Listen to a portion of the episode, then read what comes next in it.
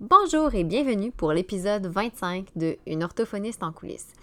Aujourd'hui, je suis euh, de retour avec mes fameuses capsules scientifiques et je voulais vous parler d'un sujet pour lequel je me pose régulièrement des questions. Puis si je me fie à la réponse que j'ai eue sur les réseaux sociaux quand j'en ai parlé un peu plus tôt euh, au courant de l'été, je conclus que je suis vraiment pas la seule qui se questionne sur le sujet, que ça embête.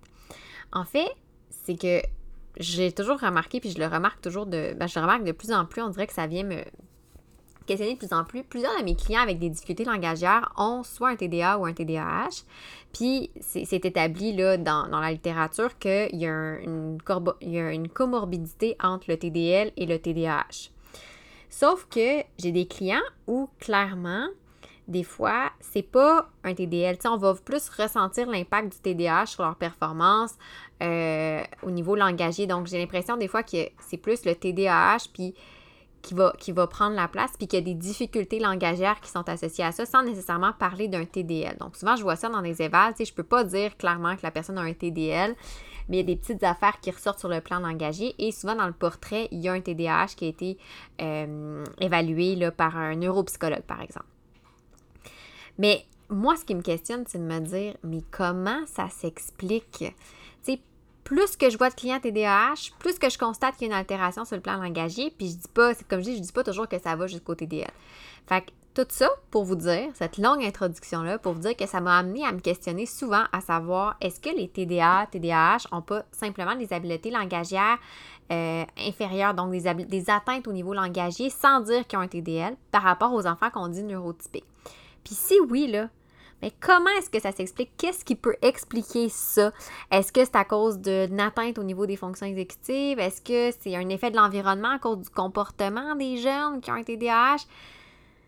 Bref, c'est toutes des questions que je me suis posées. Puis à l'inverse, ça m'arrive quand même de voir des jeunes qui ont un TDL, puis avoir l'impression que le TDL a un impact aussi sur les fonctions exécutives. Il faut juste penser, mettons, compréhension des fois, départager entre compréhension, attention, ça prend pas grand-chose, je pense. Mettons, moi, on m'explique quelque chose que euh, je, je, comprends pas ce qu'on me dit. Mettons, quelqu'un m'explique quelque chose où je donne tout le temps aux parents l'exemple que euh, moi, je parle un petit peu espagnol, mais je veux dire, je suis loin de parler couramment espagnol. Je peux me débrouiller si les gens parlent très lentement puis utilisent un vocabulaire très simple. Fait si j'ai deux personnes à côté de moi qui parlent espagnol puis qui parlent d'un bon rythme, il y a des bonnes chances que je décroche parce que je comprends pas qu'est-ce qu'il dit. Fait que dans le fond, parce que j'ai pas compris, je portais pas attention. Fait que tout ça encore une fois pour dire que j'ai voulu creuser un peu mieux pour comprendre le lien, en fait, s'il y en a un, entre le TDAH puis les difficultés langagières, puis comment chacun affecte l'autre. Fait que je vous dirais que le défi de cet épisode-là, ça a été de vraiment circonscrire mon contenu parce que j'ai trouvé plusieurs études super intéressantes, mais j'aurais fini avec un épisode de 5 heures si j'avais pas fait ça. Fait que ce que j'ai fait, c'est que je me suis concentrée sur deux revues systématiques qui résument plusieurs hypothèses que j'ai trouvées intéressantes au fil de mes lectures. Et c'est de ça qu'on va parler aujourd'hui. Une orthophoniste en coulisses. Un podcast pour les professionnels touchant de près ou de loin au langage et qui veulent mieux gérer leur pratique et comprendre les enjeux actuels dans le domaine de l'apprentissage.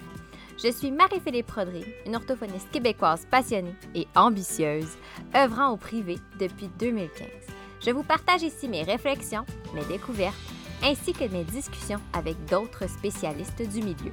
Mon but? Vous aider à mieux comprendre la réalité actuelle et les enjeux qui entourent l'orthophonie et vous donner les outils afin d'optimiser votre pratique. Vous allez voir un peu que les deux études que j'ai choisies euh, se complétaient bien. Euh, je vais essayer d'aller quand même rondement parce que, comme je vous dis, ça pourrait être assez long, mais je, vous ressors qu'est-ce qui, moi, m'a le plus interpellé. Puis, euh, ce que je trouvais le plus pertinent pour répondre à mes fameuses questions. Donc, la première étude dont je vais vous parler, d'ailleurs, euh, avant de commencer, c'est vrai, oublié de dire, le lien vers les deux études euh, qui sont abordées dans l'épisode euh, sont vont, être, vont être présentés là, dans la description, dans les notes de l'épisode. Fait que vous allez avoir accès si vous voulez les consulter. Donc, la première étude, c'est une étude réalisée par Corel et collaborateurs en 2017. Et cette étude-là, cette revue systématique-là, avait pour objectif de préciser le type de difficultés langagières rencontrées par les enfants TDA, TDAH, puis de trouver un peu des évidences scientifiques valides et fiables qui permettent de soutenir la présence, en fait, de, de, soulever la présence de difficultés langagières chez les enfants TDAH versus non TDAH.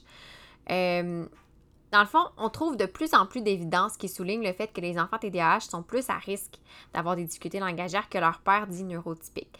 Sauf que, il reste que la nature des difficultés langagières chez la population TDAH, c'est pas encore clair. Fait que dans leur revue, revue systématique, hein, je, pas juste moi qui s'est posé ces questions-là, faut croire, Corel et Al ont cherché à déterminer la présence ou non de difficultés langagières et ça, indépendamment de l'étiologie, donc étant donné qu'il n'y avait pas de données claires là, à ce sujet-là dans la littérature. Fait qu'ils ont juste voulu voir est-ce qu'il y a une corrélation? Ils se sont pas penchés un petit peu plus sur les causes possibles de ça. Fait qu'ils se sont concentrés seulement sur les difficultés langagières aussi qui touchaient l'oral et non pas l'écrit. Fait que ça, cette partie-là de ma question qui n'a pas encore été répondue, mais quand même, ça m'a aidé beaucoup. Fait que je vous présente un peu plus en détail. Eux, ce qu'ils ont fait dans leur revue systématique, c'est qu'ils ont épluché trois bases de données. Sinal, PsycInfo puis Medline. Et ils ont vraiment, leurs critères, c'était des études réalisées entre 1980 et 2015. Ils ont également leur, limité leurs recherches à des études qui étaient révisées par les pairs et qui étaient écrites en anglais. Fait que ça, c'est quand même important parce que dans les critères de revue systématique. Donc, les, les, études qui étaient incluses dans leur revue de littérature devaient répondre à différents critères que je vais vous nommer. Je trouve ça quand même pertinent. Donc, euh, les participants des études choisies devaient avoir un diagnostic de TDAH confirmé au moment de l'étude. Donc, c'est leur diagnostic, en guillemets, répondait aux critères du DSM du moment. On s'entend qu'en 1980, c'était pas le même qu'en 2015. Ou de euh, l'ICD. Il devait y avoir la présence d'un groupe contrôle sans TDAH, euh, des outils de mesure du langage validés et les participants à l'étude, à ces études-là, devaient être âgés de 18 ans et moins. Donc, les mesures langagières qui ont été analysées dans les études choisies ont été réparties en quatre catégories. Donc, ce qu'ils ont fait, c'est qu'ils ont réparti langage oral expressif, oral réceptif, les habiletés pragmatiques et une catégorie haute pour les difficultés langagières qui ne cadraient pas dans les trois premières catégories. Euh, c'était tout ce qui était morphosyntaxe, euh, lexique, sémantique, donc ces, ces aspects-là. Euh, ils ont analysé au total 21 études et parmi les 21, il y en avait 17 qui avaient pour objectif spécifique de comparer les habiletés langagières entre les enfants TDAH versus les contrôles, donc les neurotypiques. Et l'affaire, c'est qu'il y avait quand même une grande variabilité entre les études concernant les mesures de langage utilisées. Donc, c'est sûr que c'est pour ça qu'ils ont classé vraiment ça en quatre grandes catégories pour essayer de regrouper ça, mais c'était pas, euh, pas parfait, on s'entend. Donc, ce qui est ressorti de leur analyse, donc, euh, au niveau des résultats, c'est que pour toutes les études qui ont analysé, ils ont remarqué une taille d'effet positive. C'est-à-dire que les enfants TDAH avaient de manière générale des moins bonnes habiletés langagières que les contrôles. Bon, il reste à préciser pour quelles mesures langagières, parce que, comme je vous rappelle, ça varie d'une étude à l'autre, mais de façon générale. Il faut noter que euh, les analyses statistiques, dans certains cas, ont permis de relever certains biais de publication. Qu'il faut quand même rester prudent dans l'interprétation de, ces données-là. Mais euh, les nombreuses analyses statistiques qui ont été menées sur l'échantillon d'études montrent que, de façon générale, il y a un lien entre habileté langagière et le TDAH. Plus précisément, sur le plan du langage expressif, les enfants TDAH, de manière, ah, je vous le rappelle, c'est une, globalité dans l'ensemble, présentent des performances significativement moins élevées que les contrôles. Même chose, même tendance remarquée sur le plan du langage réceptif et sur le plan pragmatique. Donc, euh, on voit d'ailleurs même une très forte corrélation entre les difficultés pragmatiques et les TDAH. C'est ce qui ressortait le plus justement dans l'analyse des différentes études, c'est que la, corrélation pragmatique TDAH était plus forte que euh, les autres catégories, donc le langage expressif, le langage réceptif. En ce qui concerne la catégorie autres mesures langagières, donc qui comprend les habiletés morphosyntaxiques, l'accès lexical, habileté discursive, conscience phono, quand je vous disais ça, je me disais comme, euh, langage expressif, euh, qu'est-ce qui qu'est-ce qu'ils entendent par là? Euh, c'était plus tout ce qui était lexique et tout ça. Euh, ben, dans l'autre catégorie, il n'y a, pas, de tendance claire qui ressortait étant donné justement la grande variabilité. Mais il y avait quand même certains, euh, certains éléments qui étaient intéressants. Fait que si on décortique au niveau des habiletés discursives, il y avait une étude qui avait démontré que les enfants TDAH présentaient des performances significativement moins élevées que les contrôles sur le plan discursif. Mais il y en avait une autre qui avait euh, remarqué que dans le cas où les enfants avaient un support imagé, il n'y avait pas de différence sur le plan du discours, mais quand on retirait le support imagé, les TDAH étaient moins bons en fait, avaient des moins bons résultats. Euh, sur le plan des habiletés morphosyntaxiques, il y avait une étude qui avait euh, trouvé que, qui avait observé que les enfants TDAH avaient des performances significativement moins élevées que les contrôles, alors qu'il y avait une autre étude qui disait qu'il n'y avait pas de différence. Fait pour, pour, vous dire que des fois, c'est faut vraiment faire attention. Au niveau de la conscience phono, même affaire. Une étude disait que euh, les enfants TDAH avaient des performances significativement moins élevées que les contrôles. Et cette étude-là avait aussi remarqué qu'au fur et à mesure que la complexité de la tâche phono augmentait, donc la tâche métaphono, plutôt euh, métalinguistique augmentait, euh, l'écart augmentait aussi. Mais une autre étude n'a pas remarqué de différence. Comme je vous dis, j'ai pas, euh, bien franchement, j'ai pas poussé, je suis pas allée décortiquer chacune de ces études-là qui ont été analysées par euh, euh, dans, la, revue de Coréléal, dans la revue systématique, mais ça pourrait être intéressant de le faire. Finalement, au niveau de l'accès lexical, il y, avait une seule étude, en fait, dans leur revue de littérature qui avait trouvé que les enfants TDAH présentaient des performances significativement moins élevées que les contrôles dans leur revue systématique. Fait que si on, fait un résumé, j'allais dire wrap-up, j'étais comme moi, ça fait un méchant anglicisme, mais si on fait un résumé de tout ça, on constate donc que les enfants TDAH présentent des, habiletés langagères qui sont globalement inférieures aux enfants neurotypiques, et ça pour plusieurs composantes du langage. Les auteurs dans, cette revue systématique-là, donc, euh, ils mentionnaient quand même l'importance de faire attention euh, à cette conclusion-là parce que l'échantillonnage d'études valides demeure assez limité. Et c'est pour ça d'ailleurs qu'eux, ils ont même ils ont fait différentes, là je pourrais pas vous donner les détails parce que je suis pas pro en statistique, mais ils ont fait différentes euh, mesures statistiques d'ajustement pour essayer de contrer un peu le biais de, publication là, sur le plan statistique. Fait que c'était quand même intéressant de voir qu'avec ces ajustements-là, il restait que les résultats étaient intéressants. C'est important aussi de noter que c'est pas parce que les habiletés langagières étaient inférieures chez les TDAH que ça se traduit forcément par un, TDL. Donc, dans leur revue systématique, les auteurs avaient délibérément élargi la définition de difficulté langagière parce qu'ils ne voulaient pas que justement ça ne concerne que les troubles langagiers.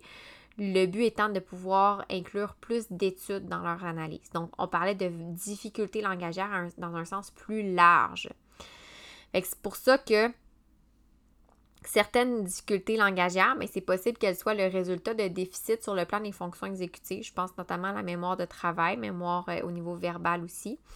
Donc d'ailleurs, dans leur revue, les, les auteurs n'ont jamais émis de conclusion en lien avec les causes qui pouvaient expliquer ces résultats-là. Donc, eux, ce qu'ils ont fait, c'est qu'ils ont dit effectivement, on remarque en analysant plusieurs études qu'il y a une corrélation entre le TDAH et différentes composantes du langage, mais on vous explique pas pourquoi. Ils ont avancé quelques hypothèses. Euh, parmi celles-ci, il y en avait trois, en fait. Euh, ils ont avancé trois hypothèses plutôt. La première, c'était que les difficultés langagières seraient le résultat des symptômes du TDAH qui ont un effet secondaire sur les performances langagières. Par exemple, les difficultés langagières seraient secondaires à des déficits qui étaient déjà présents et qui sont associés au TDAH, par exemple l'attention. Euh, une deuxième hypothèse qu'ils ont mis de l'avant, c'était que ça pourrait être des facteurs environnementaux qui étaient fréquemment associés au TDAH, qui, eux, pourraient avoir un impact sur le développement des habiletés langagières. Par exemple, euh, on sait que le fait qu'un enfant grandit euh, dans une famille de faible statut socio-économique, mais ça peut avoir un impact sur le développement du langage. Et la troisième hypothèse, c'était de dire que des déficits sur le plan neurologique peuvent expliquer l'atteinte sur le plan langagier. Par exemple, des études en, neuroimagerie ont démontré que les enfants TDAH ont euh, une aire cérébrale bilatérale plus petite, et ça, c'est associé avec des déficits, des, difficultés pardon, sur le plan du langage réceptif, et une morphologie de l'hémisphère droit qui est atypique, ce qui est associé avec des faibles habiletés de compréhension sociale. Et c'est là que j'arrive un peu avec ma deuxième revue de littérature, en fait, euh, parce que j'avoue que cette première-là, revue systématique, m'avait un peu laissé sur mon appétit, dans le sens où, OK, ça, ça, venait un peu expliquer que, bon, j'avais pas inventé le fait qu'il y avait bel et bien les difficultés langagières qui étaient remarquées chez les jeunes TDAH, mais j'avais pas plus d'explications à pourquoi.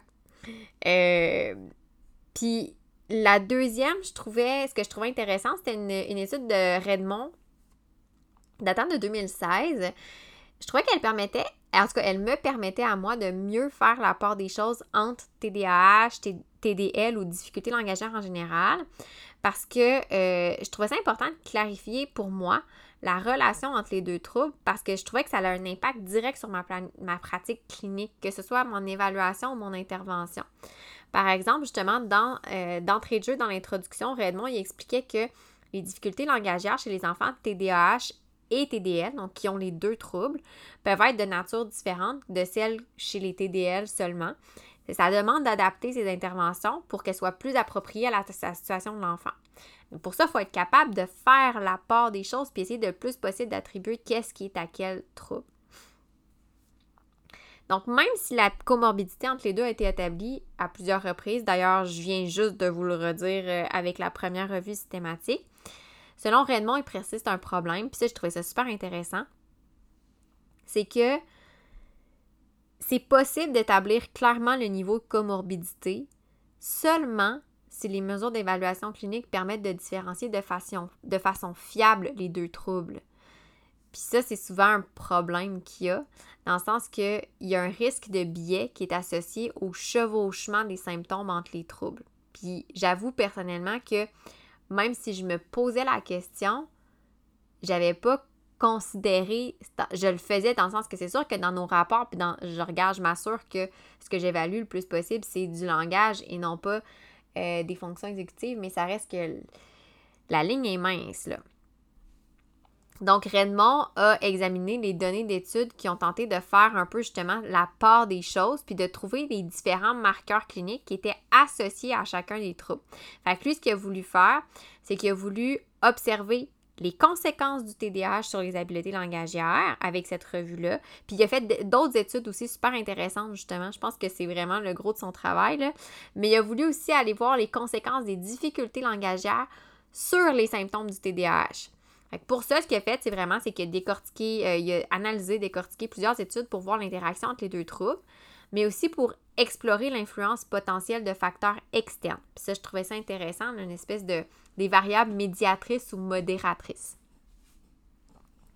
Donc, la première chose que moi j'ai trouvé vraiment intéressante et euh, qui m'a un peu, euh, comme je dis, je le faisais déjà, mais je trouve que le fait de l'avoir sur le plan théorique fait que j'ai une conscience supplémentaire aussi dans mes évaluations puis dans mes prises en charge, c'est de faire attention euh, d'évaluer le TDAH de façon à ne pas pénaliser ceux qui présentent un TDL et vice-versa.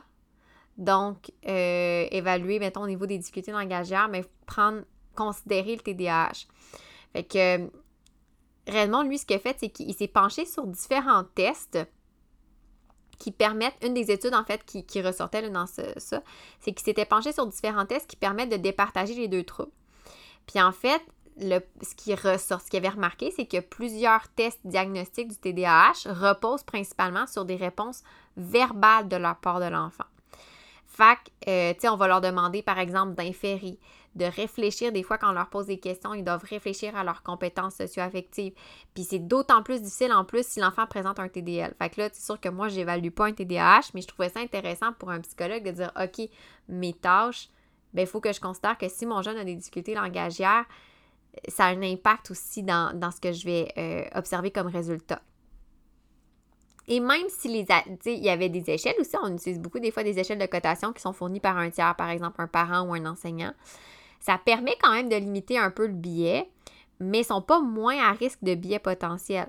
Dans une autre de ces études que Redmond a rapportées dans sa revue systématique, ben Redmond est collaborateur, il a observé que pour les échelles de cotation, des symptômes euh, du TDAH qui sont les plus utilisés, on trouve des items qui pourraient davantage s'apparenter à des difficultés langagières.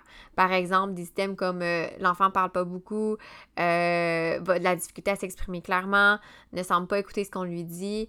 fait il a observé aussi que le fait de retirer certains de ces items-là, qui concernent peut-être plus le langage de ces échelles-là, ça permet de mieux discriminer entre les TDAH et les TDL. Je trouvais ça intéressant, cet aspect-là. Un autre élément qui est à considérer justement dans l'évaluation TDAH, TDL, c'est de savoir si la co-occurrence d'un TDAH puis d'un TDL peut entraîner des symptômes cliniques qui sont plus marqués ou plus sévères. Fait que dans une des études rapportées, on comparait la, performance d'enfants TDAH et TDL, donc il y avait les deux troubles, dans des tâches de répétition de non-mots, marqueurs de temps, de rappel de phrases, avec des enfants qui n'ont pas de TDAH, qui, sont seulement, qui ont seulement qu'un TDL et un groupe contrôle.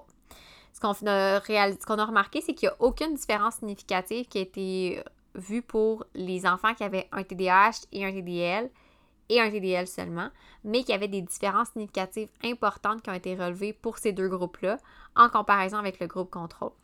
Fait si ces résultats-là sont éventuellement répliqués, ça voudrait dire qu'on n'aurait pas forcément à modifier les interventions langagières chez les enfants TDAH plus TDL versus juste TDL parce qu'on remarque qu'ils ont sensiblement le même niveau de performance à ce type de tâche-là. Une autre observation importante que, ben, je trouve intéressante qui a été relevée dans, la, dans la revue systématique de Redmond, c'est que dans les questionnaires aux parents, les parents dont l'enfant ont des difficultés langagières, dont l'enfant a des difficultés langagières, pardon, en, plus d'un TDAH, avaient tendance à coter plus sévèrement les, les, symptômes du TDAH chez leurs enfants que les parents dont l'enfant n'avait pas de difficultés langagières concomitantes ou de difficultés qui n'avaient pas été objectivées sur le plan du langage. Et dans euh, cet article-là, on expliquait aussi qu'il ne faut pas négliger l'impact potentiel d'un facteur externe qui peut agir soit comme justement un modérateur ou un médiateur dans la relation entre le TDAH et le TDL. Par exemple, dans les deux troubles, on peut remarquer des difficultés de lecture. Par contre, on ne peut pas établir clairement la comorbidité entre TDL et ou TDAH et les difficultés de lecture. Fait que ça demeure comme des troubles distincts. Les... En fait, je dirais que ce, qui, m'a euh, interpellé là-dedans, c'est que leur explication, c'est de dire que les difficultés de lecture qui étaient remarquées chez les enfants TDAH et ou TDL semblaient jouer un rôle de médiateur entre les difficultés langagières et les symptômes du TDAH et sont également le résultat de difficultés langagières qui sont modérées par le TDAH. D'ailleurs, je vous fais un petit rappel là, pour euh, si c'est loin pour vous autres. Je m'en rappelais un peu, mais c'était un peu loin pour moi. une variable médiatrice, en fait, c'est un, une variable qui va venir influencer, dans le fond, euh, qui, va, qui va venir influencer l'action. Euh, non, je recommence, excusez-moi. Une variable médiatrice, pardon, va décrire le processus à travers lequel la variable indépendante peut est susceptible d'influencer la variable dépendante. Ça veut dire que la variable indépendante, elle est à l'origine du déclenchement de, l'action d'un médiateur, puis ce médiateur-là va lui-même influencer la variable dépendante. Fait que c'est un peu comme plus linéaire. C'est dur à expliquer quand on ne l'a pas visuellement devant les yeux. À l'inverse, une variable modératrice, c'est plus une variable de nature qualitative ou quantitative qui va affecter plus l'intensité de la relation entre la variable indépendante puis la variable dépendante. Fait que c'est un peu, euh, euh, dans le fond, je dirais qu'elle vient, c'est ça, elle va s'ajouter. Donc, la médiatrice, c'est que la variable indépendante a un effet sur la variable médiatrice qui va venir moduler la variable, la variable dépendante. Et la variable modératrice, elle, vient moduler l'effet de la variable indépendante sur la variable dépendante. J'espère que c'est clair, là. J'ai comme le dessin dans la face, fait que je suis comme en, train de pointer en ce moment, vous voyez pas, mais euh, là, ça aurait été pertinent d'avoir un visuel. Mais bref, sinon, si vous, si c'est pas clair, vous pouvez faire, euh, faites la recherche sur Google, c'est super bien expliqué, il y a plein de, belles images qui expliquent le rôle de la variable médiatrice versus modératrice. Maintenant, revenons à nos moutons, fermons la parenthèse. Donc, ce que je disais, c'était que justement, les difficultés de lecture peuvent avoir un impact médiat, jouer un rôle de médiateur et les difficultés langagières peuvent être modérées par le TDAH. Donc, en fait, c'est que la présence de difficultés d'attention, d'impulsivité, ça peut compromettre le bénéfice potentiel qu'un enfant va retirer d'une activité de lecture, par exemple. À l'inverse, chez un enfant TDL, seulement la sévérité des difficultés langagières peut prédire les difficultés de lecture sans égard pour les fonctions exécutives. ça laisse supposer que le déficit d'attention et les difficultés langagières, ben, ils représentent des facteurs de risque séparés dans les difficultés de lecture. Ça, je vous dis, c'est ce qui ressortait de, des observations dans la revue systématique de Redmond. Un autre mécanisme ben, intéressant, un autre mécanisme qui, euh, était avancé en parlant de, variables tierces là, par Redmond, c'est euh, de c'est l'intimidation. Donc, lui, en fait, ce qu'il disait, c'est que l'intimidation, puis, ben, pas ce que lui disait, mais les études euh, qui étaient rapportées mentionnaient que l'intimidation pourrait influencer l'interaction entre le TDAH et le TDL. Parce que à la fois, les enfants qui présentent un TDAH et ceux qui présentent un TDL sont plus à risque d'être victimes d'intimidation. Fait qu'on pourrait supposer que c'est parce que leurs difficultés les stigmatisent à l'égard de leur père. Mais il y a une, hypothèse qui était rapportée justement dans l'article de Redmond qui était que, à l'opposé, l'intimidation pourrait être un facteur de contribution dans le développement des symptômes du TDAH plutôt qu'une conséquence de ceux-là. Euh, parmi les études citées par Redmond, il y en on, en mentionnait une qui avait euh, justement évalué cette, hypothèse-là. Euh, donc, et ce qui avait conclu dans cette étude-là, c'était que le niveau d'intimidation en première année était significativement relié à l'évaluation des symptômes de TDAH par les parents et l'enseignant de cette même enfant-là en quatrième année. Donc, ça pourrait s'expliquer par le fait que l'intimidation, c'est quand même un événement qui va générer beaucoup de stress, beaucoup d'anxiété, d'insécurité, qui sont des symptômes qui peuvent des fois même être confondus, s'apparenter au TDAH.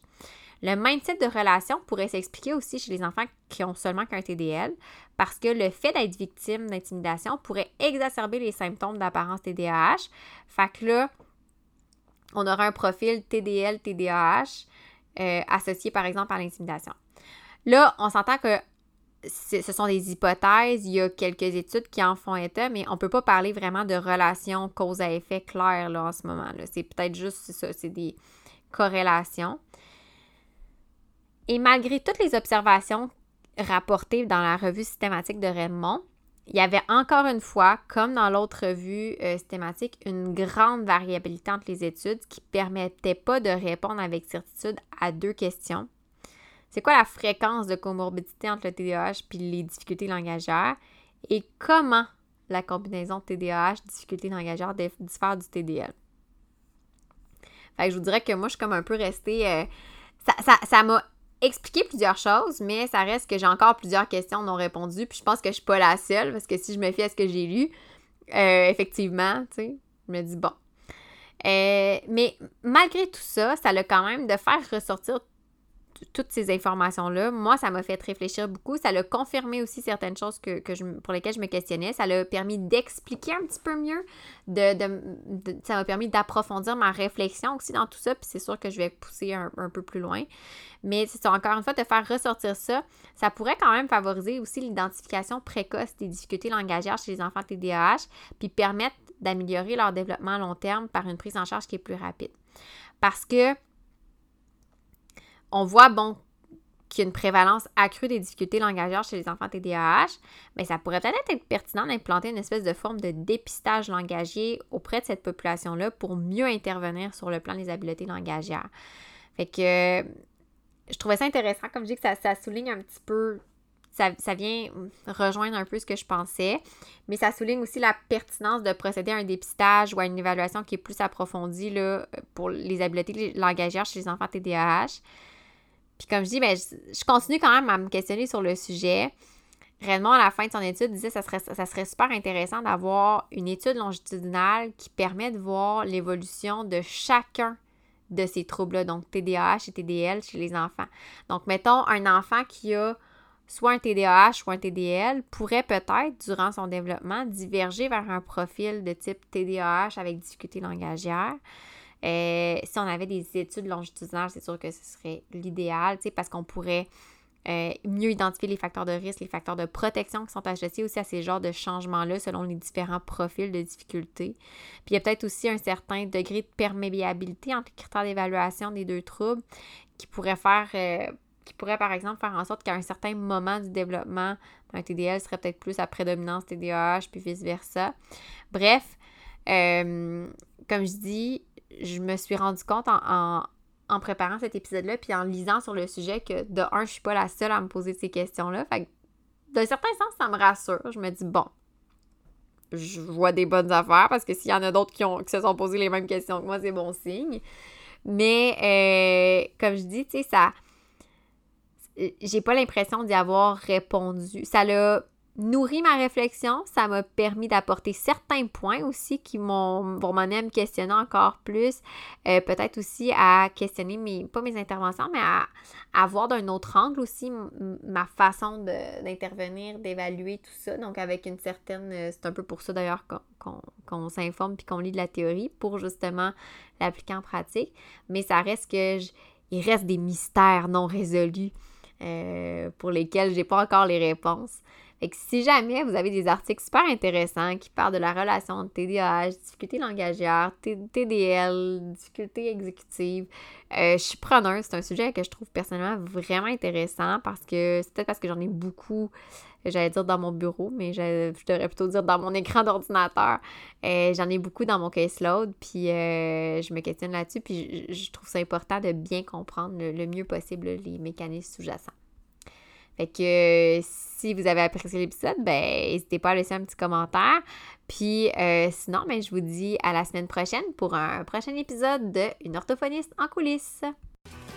Si vous avez apprécié cet épisode, je vous invite à vous abonner à mon podcast pour ne rien manquer et être avisé lorsque de nouveaux épisodes seront publiés. Je vous invite également à me laisser un commentaire ou même une cote de 5 étoiles peut-être pour me permettre de réaliser ma mission qui est de démocratiser l'orthophonie et tout ce qui entoure les besoins particuliers. En laissant un commentaire ou une note, vous permettez à mon podcast d'être plus visible pour qu'un plus grand nombre de personnes puissent en profiter.